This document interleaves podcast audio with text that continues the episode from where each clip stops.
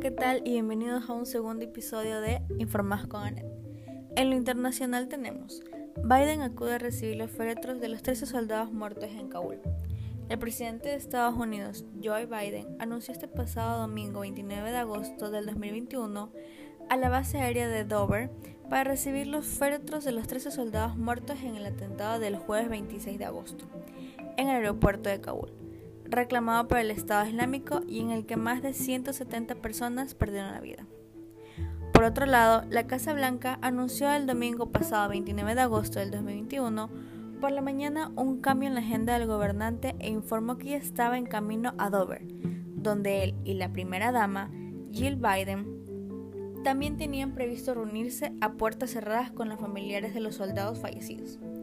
Tanto Biden como la primera dama van vestidos de negro según pudo ver el grupo de periodistas que siempre acompaña al presidente de los Estados Unidos.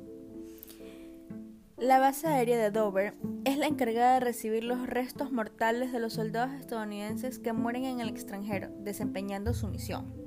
Los restos mortales suelen llegar en un ataúd envuelto en una bandera estadounidense, el cual es transportado por miembros de las Fuerzas Armadas desde el avión hasta un coche fúnebre, en presencia de los familiares de los fallecidos. Terrible, ¿no?